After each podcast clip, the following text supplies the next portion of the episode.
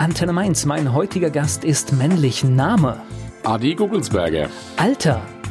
52. Oh, das kam richtig gut. Die meisten überlegen. Geburtsort? Mainz, wo sonst? Hobbys? In erster Linie immer die Fasnacht. In zweiter Linie gibt es noch eins oder gar keine Zeit mehr? Ja, natürlich die Familie, ja, Freundin. Okay. Gibt es sowas wie ein Lebensmotto? Ja, was Lebensmotto? Die Mainzer Fröhlichkeit. Besonderes Merkmal, wenn jetzt jemand, was weiß ich, Ihre Familie Sie beschreiben sollte, was macht Sie aus? Was meinen Sie? Was sagen die? In erster Linie meine Lebensart, dass ich immer lustig bin und dass es Ihnen manchmal zu viel wird. Er ist Sitzungspräsident, er ist Nachtwächter und heute hier zu Gast bei Antenne Mainz, Adi Gugelsberger.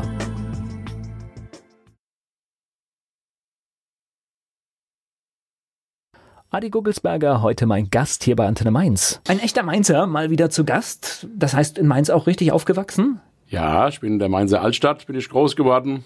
Naja, habe ich dann mal gewohnt in Mombach, in Münchfeld und nun wohne ich seit fünf Jahren auf dem Lerchenberg. Somit wurde aus dem Gugelsberger ein Lerchenberger.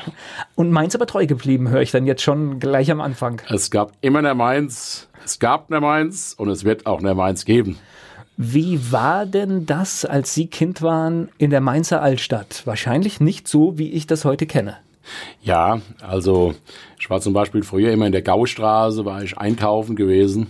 Als Kind immer, und wenn ich mir heute die Gaustraße anschaue, dann denke ich an die ganzen Läden meiner Kindheit.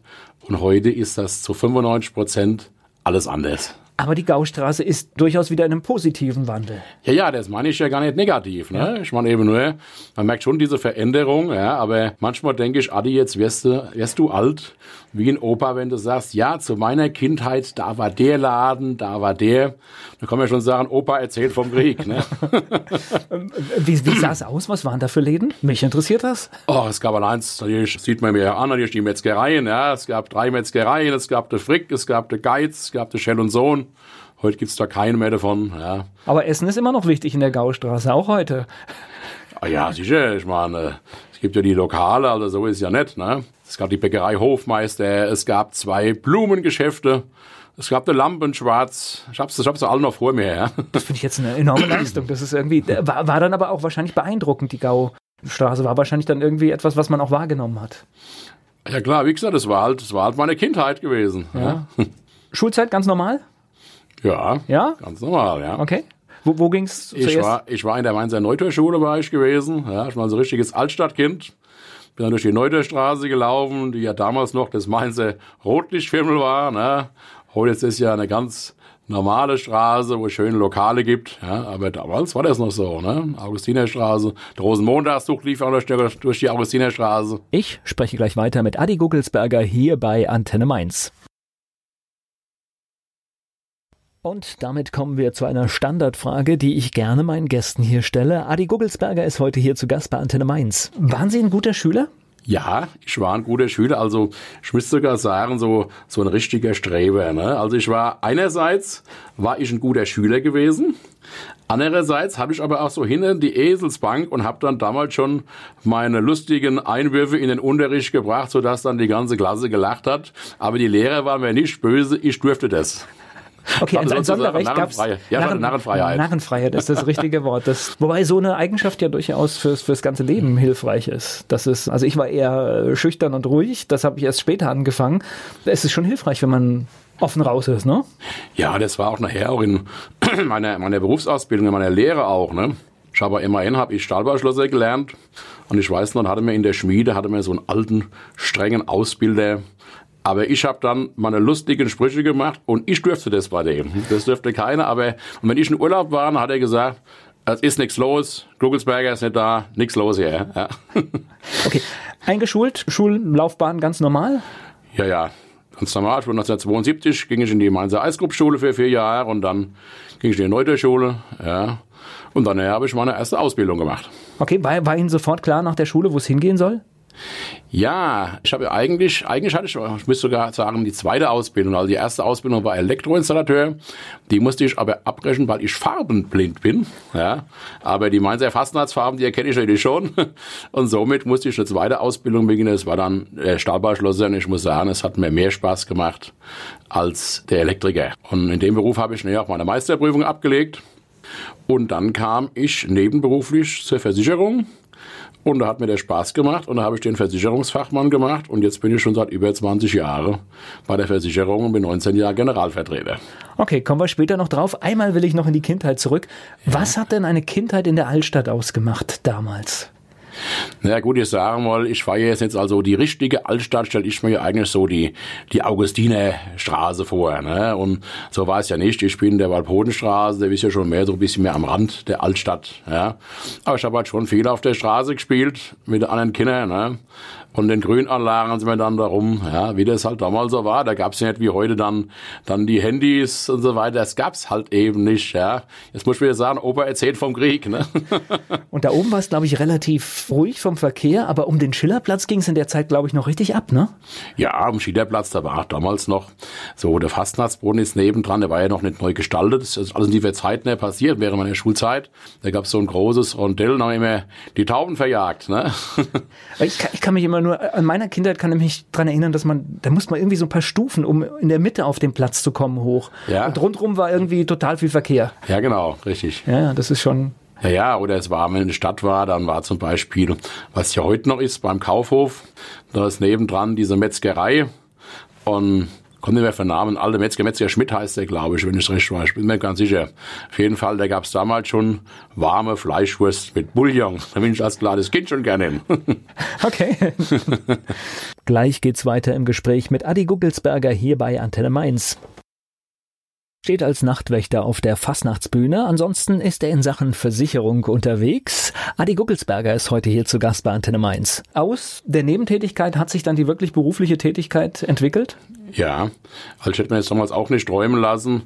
Ich wollte damals halt so ein bisschen Nebenjob machen noch. Ne? Und ich kam, ach, ach Versicherung. Also, ach nein, nicht Versicherung. Also jetzt bleiben Sie mal bei uns. Ja? Und dann hat mir das richtig viel Spaß gemacht. Und dann habe ich den Versicherungsfachmann gemacht und wurde das dann hauptberuflich. Ja? Daran hätte ich früher nie gedacht, dass ich mal Versicherungsvertreter werde. Und das ist ja, sag ich mal, von, von den Geschichten, wo es um Verkaufen geht, ja. das gehört ja schon zu der Königsklasse, weil da muss man richtig gut sein und auch engagiert sein, um auch erfolgreich zu sein. Ja, sag mal, bei mir, ich sag immer der Sana, meine Kollegen oder die Chefs, ich bin da so ein Sonderfall. Ne? Also es gibt da so einen Guru, sage ich mal, bei uns, der Karl-Werner Schmitz, der macht in Deutschland solche Schulungen haptisches Verkaufen. Bei dem habe ich auch so ein paar Seminare gemacht und der sagte dann abends beim Bier zu mir, Herr Gugelsberger, ich will mal was sagen. Das, was ich euch dabei bringe, ist alles wunderbar. Aber Sie, mit Ihrer Fasnacht, Sie sind ein Sonderfall, machen Sie Ihr Ding, das ist viel besser als alles andere, was ich Ihnen zeige. Ich sage, er muss ganz einfach authentisch sein und man darf sich da nicht feststellen. Und ich bin ganz einfach so eben, wie ich bin, das ist meine eigene Art eben zu verkaufen. Und das ist eben anders als wie das andere.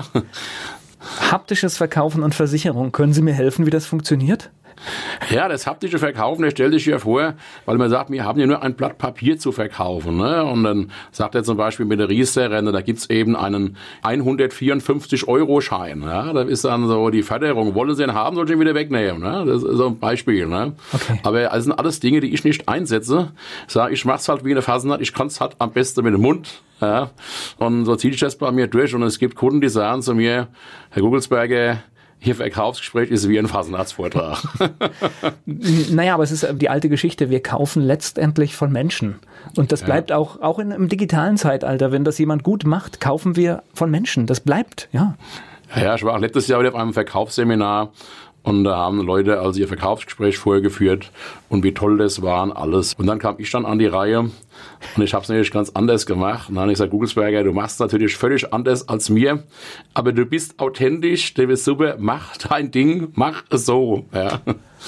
Aber ist doch gar nicht verkehrt, wenn man so eine Sonderrolle hat. Das ist ja. doch immer auch ganz praktisch, ne? Ah ja klar, das kann man auch nicht kopieren. Also ich sage, wenn es mal irgendwelches neues Produkt gibt und, und es läuft jetzt bei mir halt gerade mal besonders gut und man fragt dann, wie machst du das? Und dann sage ich, also Leute, einfacher. ich kann euch das jetzt mal zeigen, nur das passt eben jetzt bei mir. Das heißt nicht, dass das bei jemand anderem so passt. Ja? Genauso wie ein anderer seine Art hat, mit der ich eben nicht umgehen kann. Ich kann das eben so nicht. Ich kann es halt nur auf meine Weise. Naja, und ein weiterer Vorteil, man, man ist tatsächlich nicht vergleichbar. Ja, so richtig, ja. Ja, das heißt, weil man kann, wenn jemand seine eigene Art hat, kriegt man in keine Kiste rein und kann somit auch keinen Vergleich ziehen. Also ich sage bei uns, wenn ich bei uns mal in die Direktion mal komme, und komme da zum Sachbearbeiter, wo ich noch nie war, das erste Mal ins Zimmer und sage, guten Tag, mein Name ist Gugelsberger. Und dann sagt er, das weiß ich. Und dann sage ich, warum? Ich war noch nie bei Ihnen. Und sagt er, ja, aber es gibt nur einen Vertreter bei uns, der diese markante Stimme hat. Und wie muss ich mir das vorstellen? Das heißt, Sie haben das tatsächlich nebenbei gemacht, abends ja. oder am Wochenende unterwegs und dann ist irgendwann mehr draus geworden? Ja, man sucht dann damals Leute und ich konnte mir das halt vorstellen. Und dann habe ich gesagt, okay, dann mache ich den Versicherungsfachmann und mache das. Gleich geht's weiter im Gespräch mit Adi Gugelsberger hier bei Antenne Mainz. Wir kennen ihn als Sitzungspräsidenten oder Nachtwächter. Adi Guckelsberger ist hier zu Gast bei Antenne Mainz. Im realen Leben ist er in Sachen Versicherung unterwegs. Und da haben Sie erst angestellt gearbeitet und sich dann selbstständig gemacht? Ja, ich war direkt selbstständig. Ich war Mitarbeiter in einer Agentur und war selbstständig. Und drei Jahre später habe ich dann die Agentur übernommen. Ja. So schnell geht das. Und Agentur bedeutet ja, da geht es ja zum einen klar, also man muss verkaufen, damit die Agentur läuft, aber da geht es ja. ja auch um mehr. Da kommen ja Leute mit ihren Problemen, dann kommt der Versicherungsfall, das sind all diese Sachen, um die man sich dann auch zumindest. Sie müssen sich um alles kümmern, ne? um, die, um die ganze Büroarbeit, ja. Alles, was dazugehört. Wie gesagt, Schadensregulierung, wie ich schon sagen, ja. Also wir nicht nur Geschäft schreiben. Ja, das gehört schon ein bisschen mehr dazu. Und da kommen wir auch wieder beim Vorteil. Es ist gut, wenn ich da meinen Partner kenne, weil das bringt natürlich dann im Falle eines Falles auch immer Vorteile. Ja, es ist natürlich das A und O. Es ist klar, ist dass Sie nicht die ganze Versicherung ist natürlich das beeinflussen Vertrauen. können. Ja, klar. Das A und O ist natürlich auch das, das Vertrauen. Ja.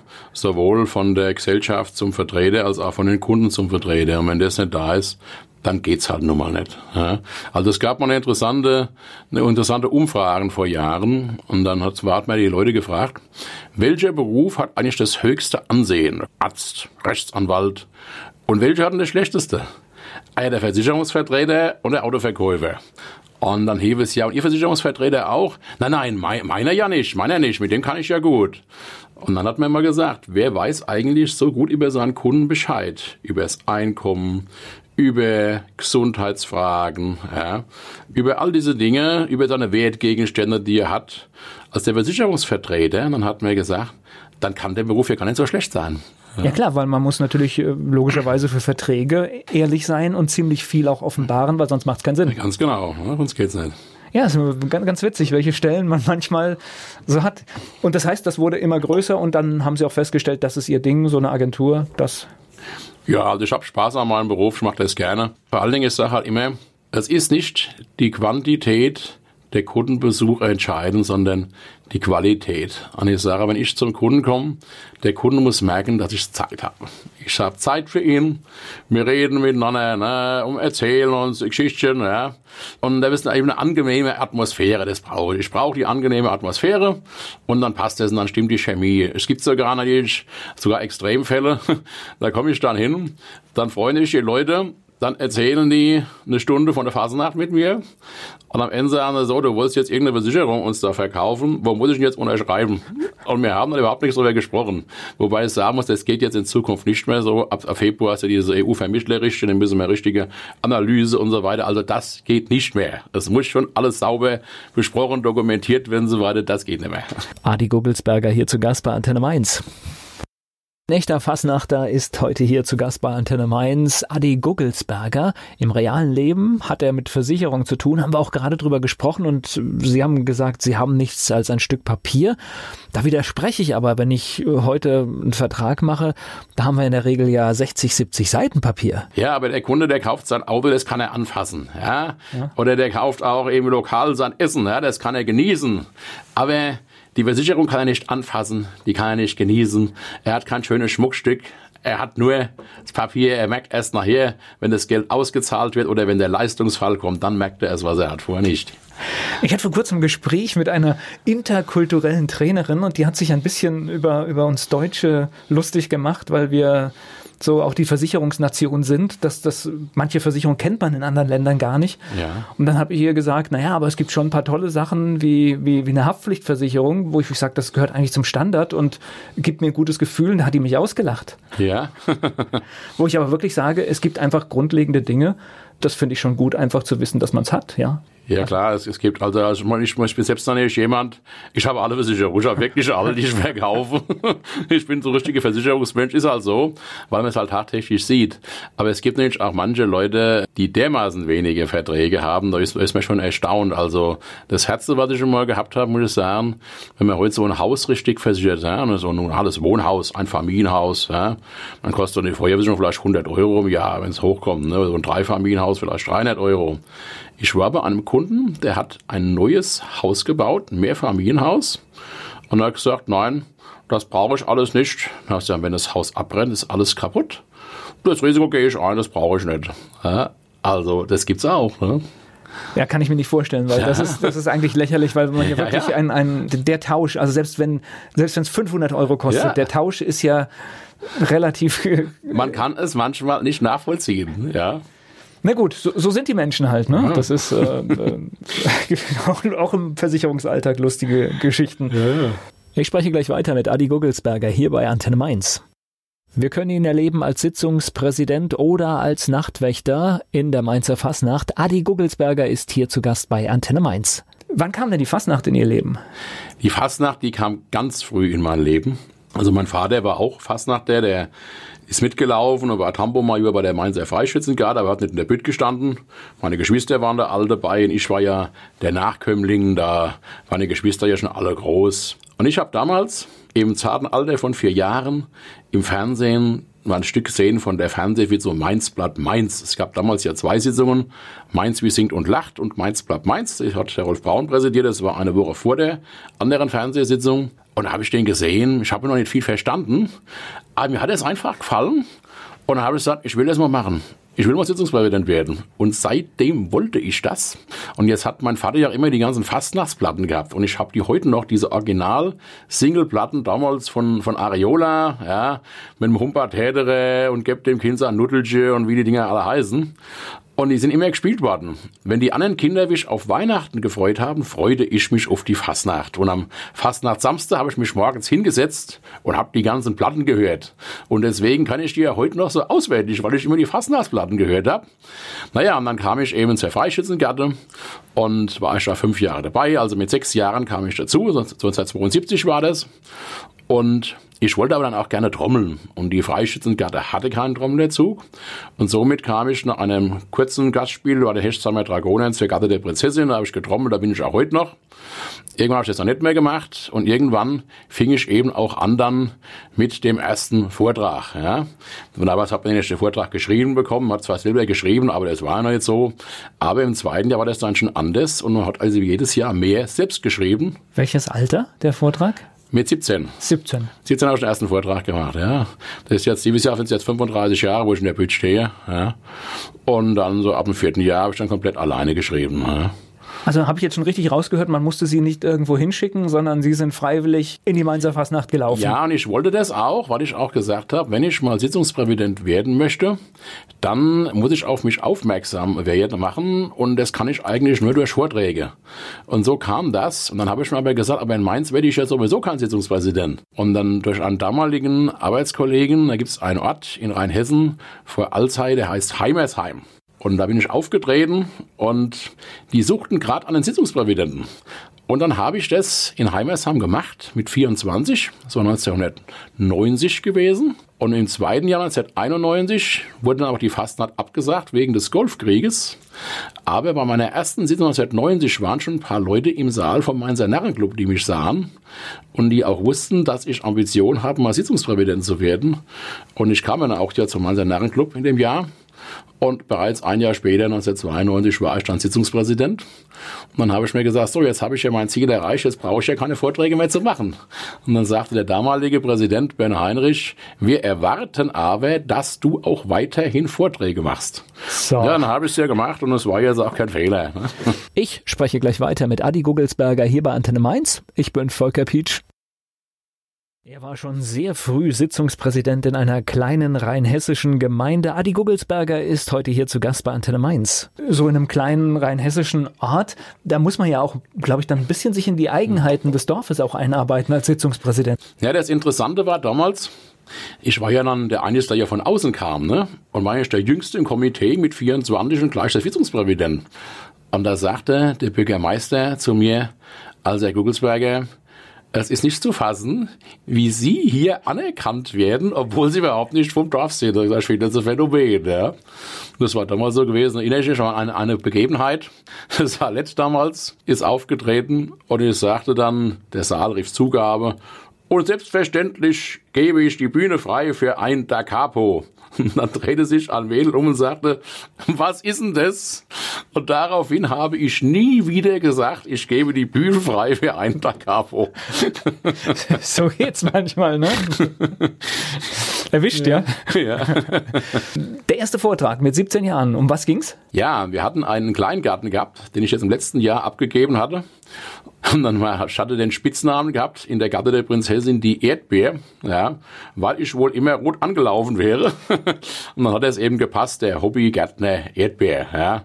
Und wenn ich heute meine ersten Vorträge höre, da rolle ich mir natürlich die Fußnägel, aber irgendwo haben wir ja alle mal angefangen, ja. Erster Vortrag, ist mal aufgeregt? Ja, gell? Ja, sicher, klar. Also ich kann ja sagen, das ist auch heute noch so. Das Schlimmste ist, im November probiere ich zum allerersten Mal die allererste Fassung des neuen Vortrags aus. Und da wird das Schlimmste, weil man weiß ja überhaupt nicht, wie läuft's denn. Ja, man weiß ja mal gar nichts. Und da wird halt hin und her probiert. Und wenn das erstmal noch nicht so läuft, ja, und dieses Jahr ist es überhaupt nicht so gelaufen, wie ich das wollte, dann wird es besonders schlimm. Ja, und dann macht man sich dann da dran rum. Und ich kann sagen, ich habe jetzt auch einige Sitzungen gebraucht. Und jetzt habe ich einen Vortrag soweit, wie ich ihn will. Also jetzt nochmal geändert. Am nächsten Wochenende ist der Vortrag so, wie ich es möchte. Wer ist denn das Testpublikum? Gibt es so eins? Die Familie muss die vielleicht ranhalten? Ja, also zunächst wird bei ein paar Bekannten wird getestet. Dann mache ich überall Vermerke hin und schaue dann, wo haben sich denn die meisten Gags gedeckt, ja, also die meisten Bewertungen gedeckt von den Bekannten. Und ich muss sagen, mein schärfster Kritiker, der ist bei den ganzen Rednern so, die ich kenne, und den ganzen Kollegen, ist dann die eigene Partnerin. Und ich muss sagen, sie hat aber auch recht. Also sie hat zu 90 Prozent hat sie recht mit dem, was sie sagt. Ist es auch so, dass man im stillen Kämmerlein seinen Vortrag macht und einen Mördergag ausmacht und sagt, das ist der Kracher und man liest ihn vor, man trägt ihn vor und keiner lacht?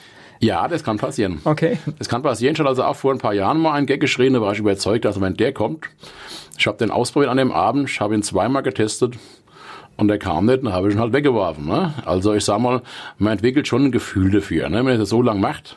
Und in allermeisten Fällen liegt man richtig mit dem, was man macht. Aber es kommt durchaus vor. Ne? Und dieses Jahr hatte ich also ganz viele Gags gehabt und dann ja die besten davon sammeln und dann waren Teile, die trotzdem alle nicht gelaufen sind. Und dann muss man halt als weiter so und als weiter so und machen, bis man halt den Vortrag soweit hat. Ja. Ich spreche gleich weiter mit Adi Gugelsberger hier bei Antenne Mainz.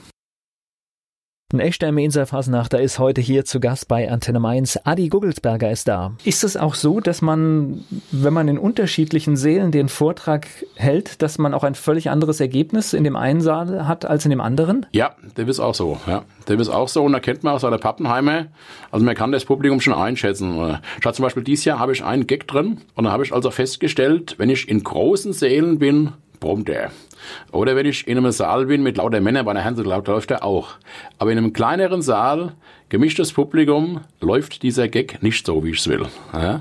Und da weiß ich nicht genau, bei der einen viel so mache ich, bei der anderen mache ich nicht. Das heißt, lässt ja. man bewusst raus. Es gibt dann ja, zwei Fassungen, sage ich mal. Ich, ich tue da variieren. Oder ist zum Beispiel auch so, es gibt so einen Kardinalfehler, mir ist das auch schon passiert, ja, aber ihr eigentlich passiert es auch nicht mehr. Also es kann ja auch mal sein, das haben die Redner alle mal. Also der Vortrag ist gut, Vortrag läuft, ne, man dreht den Tisch mal auf, aber dann trotzdem hat man so ein paar Auftritte mal in der Kampagne, wo es wirklich überhaupt nicht läuft, wo man auch mal untergeht. Das geht uns allen so. Ja? So, und wenn eben eine solche Situation ist, man merkt, das Publikum hat zugemacht. Vielleicht, weil es vorher ein super Vortrag war oder, oder auch mal, weil sie so viel im Alkohol zugesprochen haben. Es kann unterschiedliche Gründe haben. Aber man merkt, die wollen nicht, die haben zugemacht. Und dann gibt's welche, dann machen die als weiter. Und dann machen die als weiter. Weil ja der Beste, der kommt dir am Schluss und denkt, aber der kommt noch. Nein, er kommt eben nicht mehr. Wenn zu ist, ist zu. Und deshalb mache ich das folgendermaßen. Wenn ich als Nachtwächter da rausgehe und sage dann, hey, ihr Leiden, lasst euch sagen, zehn hat unsere, wenn dann kommt, geschlagen, da sag ich, die sind gut drauf, Vortrag läuft, kommt er aber, geschlagen, und dann weiß ich, hier läuft nicht viel, also von vornherein drei Gags weniger, dann werden die drei Schwächsten weggelassen, damit ich kürzer bin, aber noch mal einen guten Schlussgag bringen kann. Okay. Ja, das ja. sind die, die, die aus den geheimen Erfahrungen wird hier heute geplaudert. Zweiter Vortrag, dritter Vortrag, es ging immer so weiter. Hat man da nicht die ja. Panik jedes Jahr, oh, mir fällt nichts mehr ein? Ja, das ist es ja. Ne? Aber man ist da irgendwann unter einem solchen Druck. Ne? Am Anfang geht man hin, sagt man, ja, ein Gag, komm mal lachen, ja, ist in Ordnung. Und da hast du die Vorträge gemacht, da komm mal lachen, das ist okay. Aber es reicht eben nicht mehr. Ja? All diese Gags, die ich jetzt dieses Jahr probiert habe, lachen konnte man da fast überall, ne? bei fast allen. Aber zwischen Lachen und Lachen ist ein Unterschied. Ich brauche eben die, wo man richtig lachen kann. Ja? Die suche ich halt. Und das ist halt schwierig, die zu finden. Ja? Ja. Äh, sagen Sie noch mal so ein paar Nummern. Was, was war noch in Ihrer Geschichte an Vorträgen da? Ach ja, also ich sag also, ich hatte damals einen Autoschlosserlehrling, ich hatte einen Minigolfspieler und dann hatte ich einen ganz spektakulären Vortrag, das war nicht so mein Durchbruch, das war ein Schwein. Also ich bin 1996 als Schwein aufgetreten und da hatte ich im Urlaub jemanden kennengelernt und dann hat der gequiekt wie ein Schwein in Griechenland. Und dann habe ich gesagt, hier, die schickt mir der Himmel. Die schickt mir ja der Himmel. Ich mache das nächstes Jahr nämlich einen Vortrag als Schwein, du musst mir das beibringen. Und dann haben wir geübt in Griechenland und dann, bis ich das dann konnte und konnte dann da quieken wie ein Schwein und kam dann damit auf die Bühne. Also der Vortrag hat gelebt von dieser Quiekerei und die Leute haben dann immer, haben dann immer gewettet, wo ist denn der Knopf, wo der drauf drückt? Aber es gab eben keinen Knopf, das war eben wirklich live gewesen. Hartes Training. Ja, ja. das heißt, es gibt auch immer irgendwie einen Auslöser im Alltag. Also ich könnte mir vorstellen, Autoschlosser, das ist dann vielleicht auch irgendwie mal aufs Auto gewartet und irgendwas erlebt und wupp, hat man vielleicht eine Idee, was man machen könnte. Ja, da habe ich damals immer so eine Begebenheit gesehen im Fernsehen mit dem Didi Haller hatten, wo der da mit der Hebebühne durch die Decke ist. Und da kam mir die Idee zu dem Autoschlosser damals. Das weiß ich noch. Ich spreche gleich weiter mit Adi Guckelsberger hier bei Antenne Mainz. Adi Guggelsberger, er ist Nachtwächter, er ist Sitzungspräsident und vieles mehr in der Mainzer Fasnacht und heute hier zu Gast bei Antenne Mainz. Wovor ich einen Heidenrespekt habe, ist, also ich kann mir schon vorstellen, man kriegt eine Idee und kann auch da was drüber schreiben, aber ihr reimt ja alle so perfekt. Ja. Und das finde ich die wahre Kunst eigentlich. Ja, wobei es natürlich so ist, ich sage mal, das Schwierige ist der Gag. Das Reimen ist einfacher. Ja? Und wenn Sie einen Prosa-Redner haben, der braucht natürlich mehr Gags. Ja? Wir brauchen weniger, aber dafür ist er wiederum so, es gibt manche Gags, die sind super. Die können Sie in Prosa ganz toll erzählen. Versuchen Sie in Versen geht's nicht. Es ist nicht jeder Gag versbar. Ja? Und dann kommt nämlich bei mir noch dazu, ich muss es ja auch noch so machen, dass dann das Publikum auch noch da mitreiben kann. Und das ist auch nicht so einfach. Da manchmal versucht man dann, hängt es an einem Wort, ja, wo ich es anders formulieren muss, weil die so nicht da drauf kommen. Wenn Sie mal schauen, zum Beispiel so, so ein Bayer, so ein Till, ne, die können also wunderschöne Verse machen. Wenn ich aber so schöne Verse machen würde, dann käme da keiner drauf. Also sagen wir so, Nachtwächter, das war jetzt auch nicht gerade der hellste. Ne? Also der hätte ich ja gar nicht so artikuliert. Deswegen muss ich das natürlich schon etwas einfach machen und so, dass man eben auch da drauf kommt.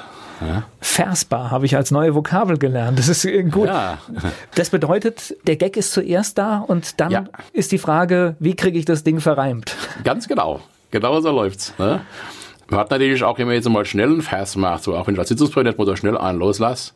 Das ist dann halt, wenn sie so lange Vorträge machen, dann haben sie gewisse Reimwerte im Kopf, ne? Und dann überlegen so und zack, zack, zack, zack, kommt dann was, ne? Ich habe zum Beispiel mal vor vielen Jahren bekam ich von der Mainzer Rheinzeitung, die hatten so eine Auszeichnung, die Mainzer, die, die Zeitungsende. Die bekam jedes Jahr in der Kampagne ein Redner, wurde auf der Bühne, also ein Akteur der Mainzer Fasnacht, wurde mit der Ente geehrt. Und ich, das war das Jahr mit dem Schwein, nein, nein, es war Nachtwäsche, es war schon Nachtwäsche gewesen. Und das war fast nach Samstag im Elser Hof, ich war mit meinem Vortrag fertig und dann geht die Tür auf und die Redakteure der Rheinzeitung kamen mit der Ente rein. Ich so, aha. Und dann haben sie mir dann auf meiner Nachtwäsche-Art die Laudatio gehalten da. Und während die da waren, habe ich natürlich dann im Kopf gereimt. Ja? Und ich konnte nicht schreiben. Und dann bin ich dann ans Mikrofon und habe dann gesagt, ich sage hier ganz frei und frank, der Rheinzeitung recht vielen Dank.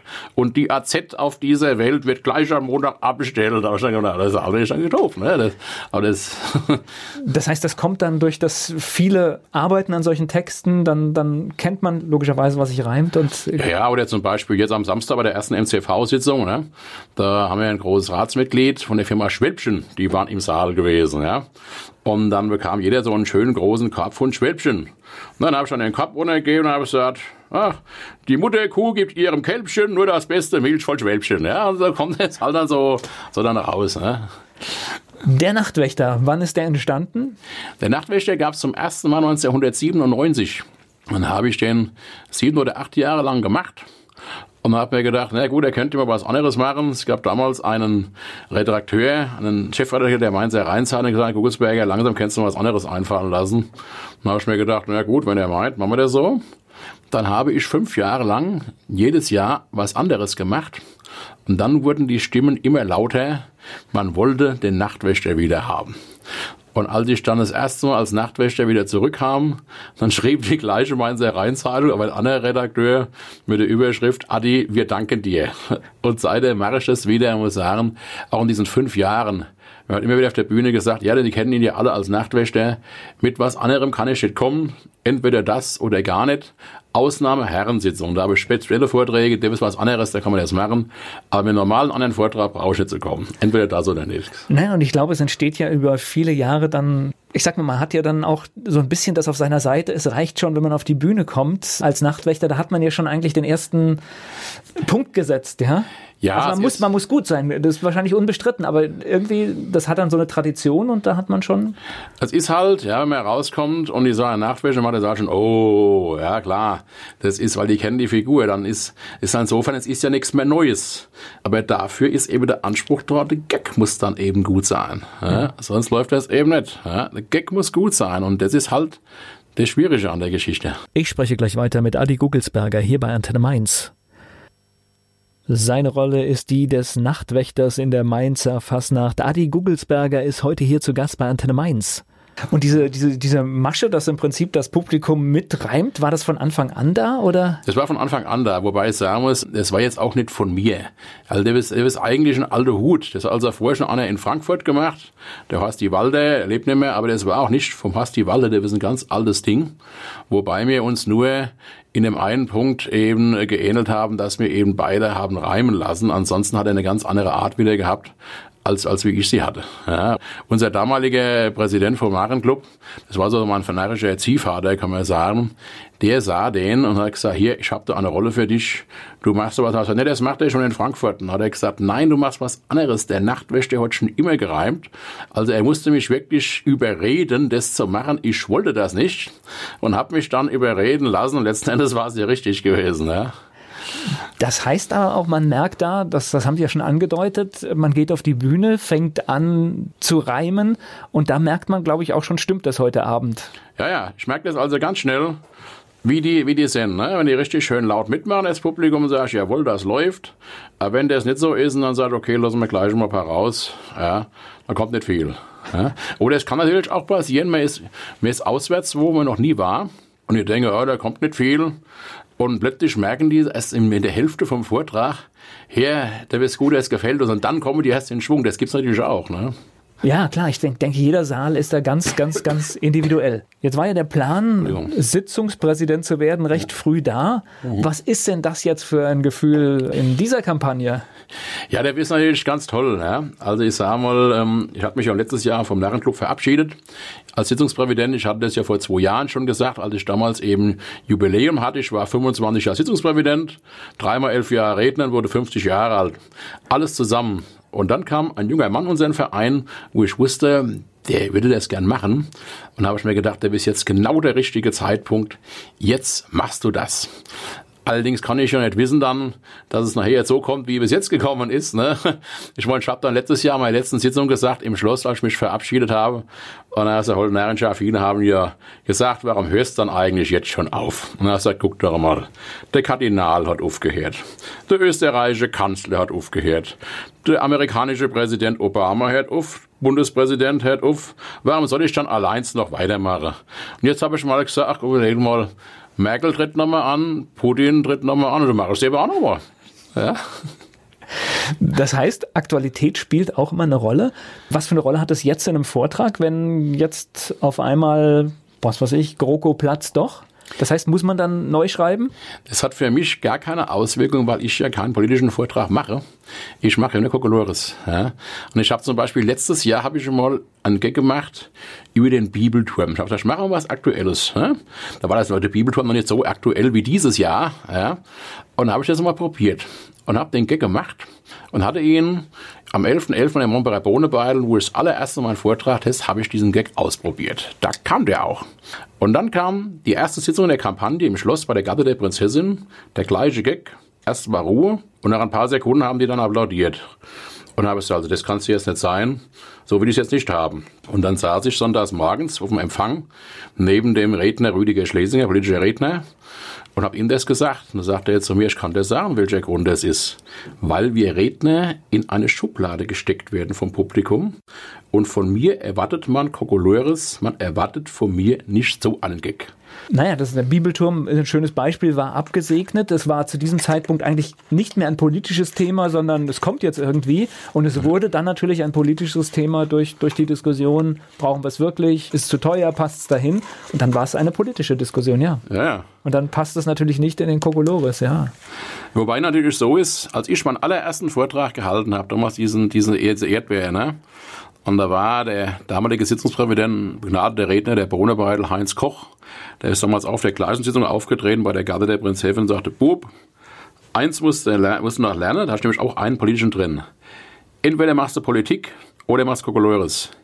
Und das habe ich auch immer so beherzigt. Wenn jetzt zum Beispiel Andrea Schmidt hat jetzt eine andere Meinung, der sagt, da gehört alles rein und er macht das auch so und ist ja auch erfolgreich. Ja? Also man kann es nicht unbedingt sagen, dass man entweder das oder das, ich halte mich halt daran, aber bei Andreas, da klappt das alles. Manchmal ist ja Politik auch Kokolores, ne? also manchmal spielt das Leben einem ja in die Karten vielleicht auch, ja. Ja klar, ich meine, die haben auch schon ihren Spaß da. Also ich habe mal das Buch gelesen vom Johannes Gerster, was er jetzt geschrieben hat über seine Zeit, als er noch Bundestagsabgeordneter war. Und da sind so manche Dinge drin, was sie da machen. Also die haben auch ihren Spaß. Ja, so ist das nicht. Ja. Also ich, so bierernst geht's da auch nicht so. Ich will hoffen, dass die ihren Spaß haben, weil wenn, wenn, wenn da nur Menschen sitzen, die keinen Spaß haben, dann möchte ich von denen auch nicht regiert werden. Also Johannes Gerster schrieb in diesem Buch, er war auf einer Reise in China, war es glaube ich gewesen, und da war also er von der CDU, da war SPD, da war Grüne, und, die haben dort zusammengesessen, haben da getrunken, haben ihren Spaß gehabt da. Ne? In einem Zug war das, in einem Zug. Und dann haben die irgendwann so eine Bierladen vereinbart, in der nächsten Bundestagsrede, jeder muss, der spricht, was mit der Reise im Zug durch China drin haben. Und dann haben die das gemacht. Und als plötzlich der Dritte wieder in seiner Rede irgendwie gesagt hat, das ist ja genau wie bei einer Reise in China. Und dann haben die alle gewusst, die haben wieder sowas abgekadert, jetzt bringen die das alle. Also fand ich ganz toll, diese Geschichte. Also man sieht, so bierernst geht's da auch nicht immer das so. machen wir Radioleute also heute nicht mehr ganz so oft, aber früher, als es noch richtig bierernst war ja. und man solche Scherze nicht machen durfte, haben wir sowas auch gemacht. Ja, dann war das ja. verabredet, irgendwie fünfmal ein Wort einzubauen, ja, genau. was, was überhaupt nicht hingepasst hat. Ja, solche Geschichten haben wir dann auch gemacht. Ja, ich spreche gleich weiter mit Adi Gugelsberger.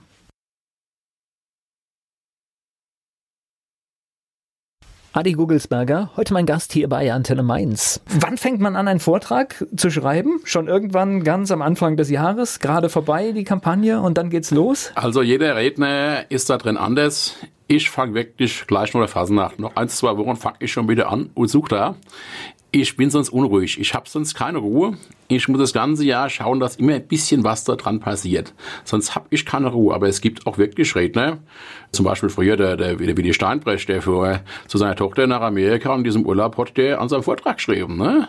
Oder äh, Jürgen Dietz, der hat zwar gesammelt, aber er hat dann am zweiten Weihnachtsfeiertag hingesetzt und da hat er geschrieben. Also jeder ist da anders. Ja? Wobei man jetzt eines sagen muss, also es geht mir so und ich glaube, das geht uns allen so wenn man jetzt, wie jetzt dieses Jahr, wo ich gesagt habe, ich habe jetzt nochmal Druck, es läuft nicht, ich muss nochmal dran gehen. Also wenn man dann in der Kampagne ist, da kann man das am besten. In den Druck, dann kommen plötzlich noch einmal die Ideen, die man vorher nicht hatte und so, dann läuft das, was die ganze Zeit nicht gelaufen ist. Und der Druck kommt am besten. Ja, ja kenne ich. Also Zeitdruck ist immer eine ganz, ganz gute Geschichte, weil man weiß ja jetzt, hier habt noch einen guten Gag und der muss fertig werden, weil ja, ja. sonst ist es nach der Kampagne, brauche ich ihn nicht mehr. Ja, das gleiche als Sitzungspräsident. Das heißt, da muss man sich auch vorbereiten, was ja. man den ganzen Abend erzählt, welchen guten Übergang. Und ich meine, letztendlich ist es ja auch ein, ein langer Vortrag, ne? Ja, wobei, das war halt schon immer, das ist mir halt immer leichter gefallen. Der Vortrag fällt mir schwer, weil du brauchst die Gags, der fällt mir schwer. Sitzungspräsident, das fällt mir leicht, der ist, der ist meine Welt. Ja.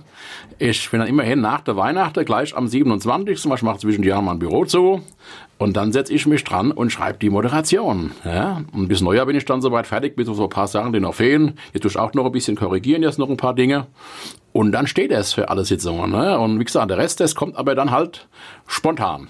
Ja. Was ist das Wichtige? Das heißt, man muss die Akteure kennen und dass man irgendetwas zu denen erzählen kann oder was macht das aus? Ja klar, ich sage jetzt mal bei, bei solchen Rollen jetzt, ob das jetzt ein Obermessdiener ist oder also bei Rednern, die ihre feste Rolle haben, ne? Bei der, der Polizist Alexander Lebe oder die Chefhostess oder so, Bernhard Knab, der deutsche Michel, also alles solche Nummern, da weiß man ja, was die machen, ne? Da kann man schon drauf einstellen, ne? Und das macht man bei jeder Sache. Und dann gibt's halt auch die Dinge, jetzt höre ich aber den Vortrag und dann ist eine Passage, dann gerade, oh, der ist gut. Da kann ich einen drauf machen. Ja? Und dann sitze ich dann da oben und mache dann was Neues. Und dann gehe ich ans Mikrofon und lasse das dann da laufen. Das mache ich schon an allen Sitzungen dann, weil ich das erst jetzt hier bei dem Vortrag ja erst gehört habe. Da kam ich erst auf die Idee. Das kann ich ja von nicht wissen. Das heißt, ich bin auf zwei, drei Sitzungen und ich kann jedes Mal was anderes sehen, obwohl das Programm eigentlich ähnlich wäre. Also in der Moderation. Ja, wie gesagt, also in der ersten ist es schon anders. Also wie gesagt, wenn ich was Neues gefunden habe, da was gut ist, oder mache ich das dann jedes Mal. Ne? Okay. Oder genau als Redner habe ich so also sagen. Ich habe zum Beispiel jetzt dieses Jahr, ich bin bei der Gatte der Prinzessin aufgetreten im Schloss. Und vor mir war die Julia Döring und die trat als Kuckucksuhr auf. Ne? Die kam aus einer Kuckucksuhr da raus. Und als ich fuhr in die Kuckucksuhr auf die Bühne, und der Ton ging nicht. Die DVD ging nicht. Der Saal wurde unruhig. Sie haben geschunkelt und gemacht. Und der Präsident sagte, ja, der Kuckuck lebt noch. Aber wir fahren den Kuckuck mal raus. Und na, wir fahren den Kuckuck wieder rein. Ne? Also jetzt ist ah, nein, das geht nicht. Ich habe mich dann fertig gemacht. Also jetzt haben sie mich dann vorgezogen. Ne? Dann sagt dann an der Nachtwächter. Und dann bin ich dann auf die Bühne. Da habe ich gesagt, ich bin als Kuckuck hergekommen, ich habe mir etwas zugenommen, hello, und hat der Saal gedruckt, erstmal, ja, als ich das dann so gemacht habe. Und äh, das sind also spontane Dinge dann, ne? Ich spreche gleich weiter mit Adi Gugelsberger hier bei Antenne Mainz. Adi Gugelsberger, heute hier zu Gast bei Antenne Mainz. Ihr Lieblingsplatz in Mainz? Entweder der Schiederplatz oder der direkt vom Dom, vom Dom des Höfchen, ja, der Marktplatz, ja. Fleischwurst mit Senf oder Handkäse mit Musik? Handkäse mit Musik. Ihr Ausgehtipp in Mainz? Mein Ausgehtipp ähm, ist Wilhelmi. Mainz ist für Sie? Mainz ist meine Stadt. Und Wiesbaden? naja, das ist eben das, das Gegenteil. Ja. Der Klassiker. Was meinen Sie, muss ein echter Mainzer mal gemacht haben? Am Rosenmontagszug mitgefahren sein. Der peinlichste Song in Ihrer Musiksammlung? Da fällt mir jetzt gar nicht ein. so schnell. Das ist auch gut. Spitznamen, haben Sie einen? Ja, wie gesagt, ich hatte früher mal den Spitznamen Erdbeer. Okay, haben wir schon geklärt. Fastnachtsfan oder Fastnachtsmuffel ist eine Frage, die brauche ich, glaube ich, gar nicht stellen, oder? Jawohl.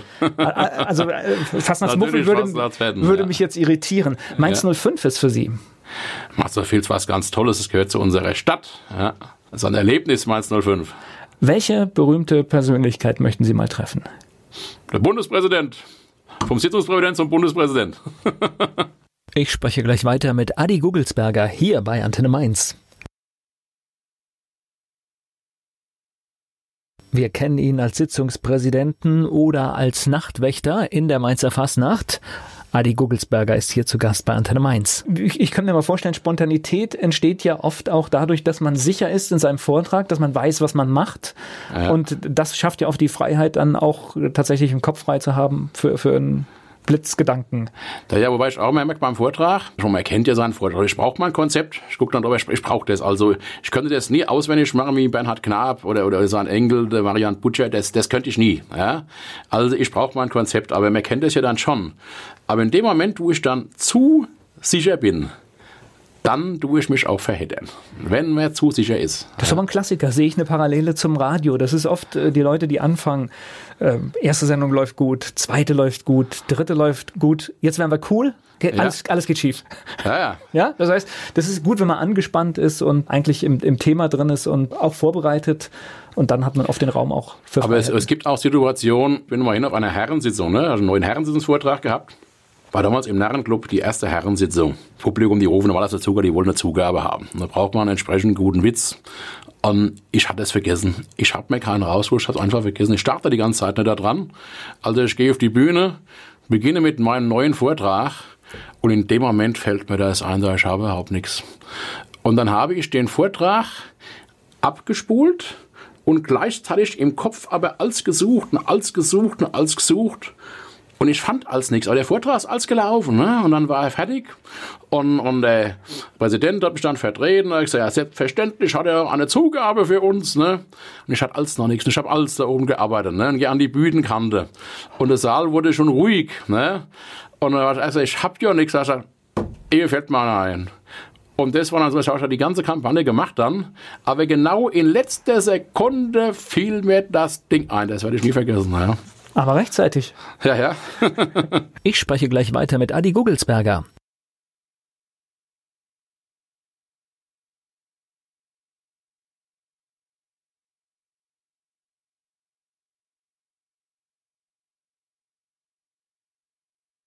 Adi Gugelsberger, heute mein Gast hier bei Antenne Mainz. Sie sind viel unterwegs in der Mainzer Fasnacht und jetzt auch äh, in den nächsten Tagen am 29. Januar im Vinamarium. Da findet so eine Kellerfasnacht statt. Das heißt, Sie sind für so neue Dinge auch immer zu haben, oder?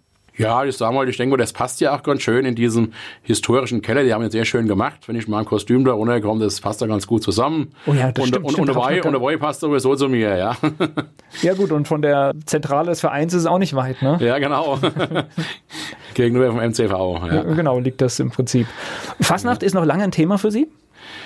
Ja, auf jeden Fall. Ich sage mal, ob die, der Vortrag noch lange Thema ist, das weiß ich nicht, solange es noch läuft, solange es noch funktioniert. Ja, wie gesagt, Sitzungsweite fällt mir halt leichter.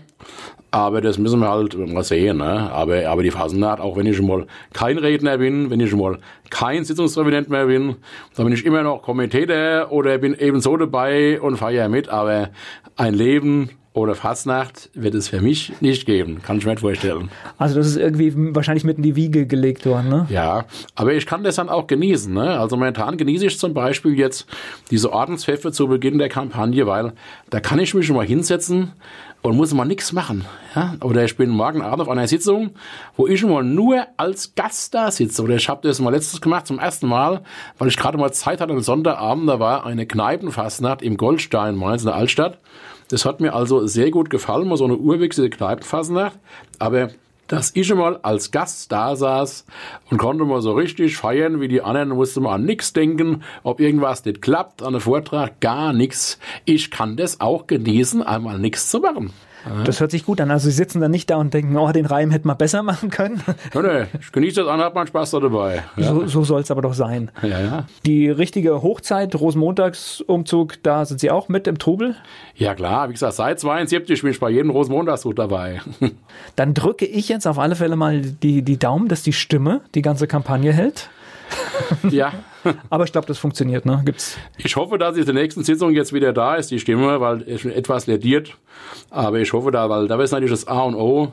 Wenn wir keine Stimme mehr haben, dann ist natürlich vorbei. Ja, ich muss immer an den, an den Olli Mager da vor ein paar Jahren denken, als er da bei der Fernsehsitzung mit der letzten ja. Stimme aufgetreten ist. Das ist dann schon hart, ne? Wir hatten es mal vor, vor zwei Jahren, hatten alle Redner mit der Stimme Problem gehabt. Ja, oder, oder war es ein paar Jahre länger, also habe ich noch ein paar Mal gehabt, hatten wir alle Probleme mit der Stimme, mit der Zunge, also, also so ein Virus gehabt, ne? Und das wurde an den Fastnachtstagen dann ganz schlimm und dann habe ich am Rosenmontag noch zwei Interviews im Fernsehen gegeben. Und dann habe ich gesagt, bis dahin muss es noch halten. Es muss noch halten bis nach dem zweiten Interview. Dann war auch die Stimme weg, aber dann war mir es egal gewesen, Fastnacht Dienstag war ich im Bett. Und jetzt schon wird die Stimme. Ich bedanke mich ja. für das Gespräch. Vielen Dank.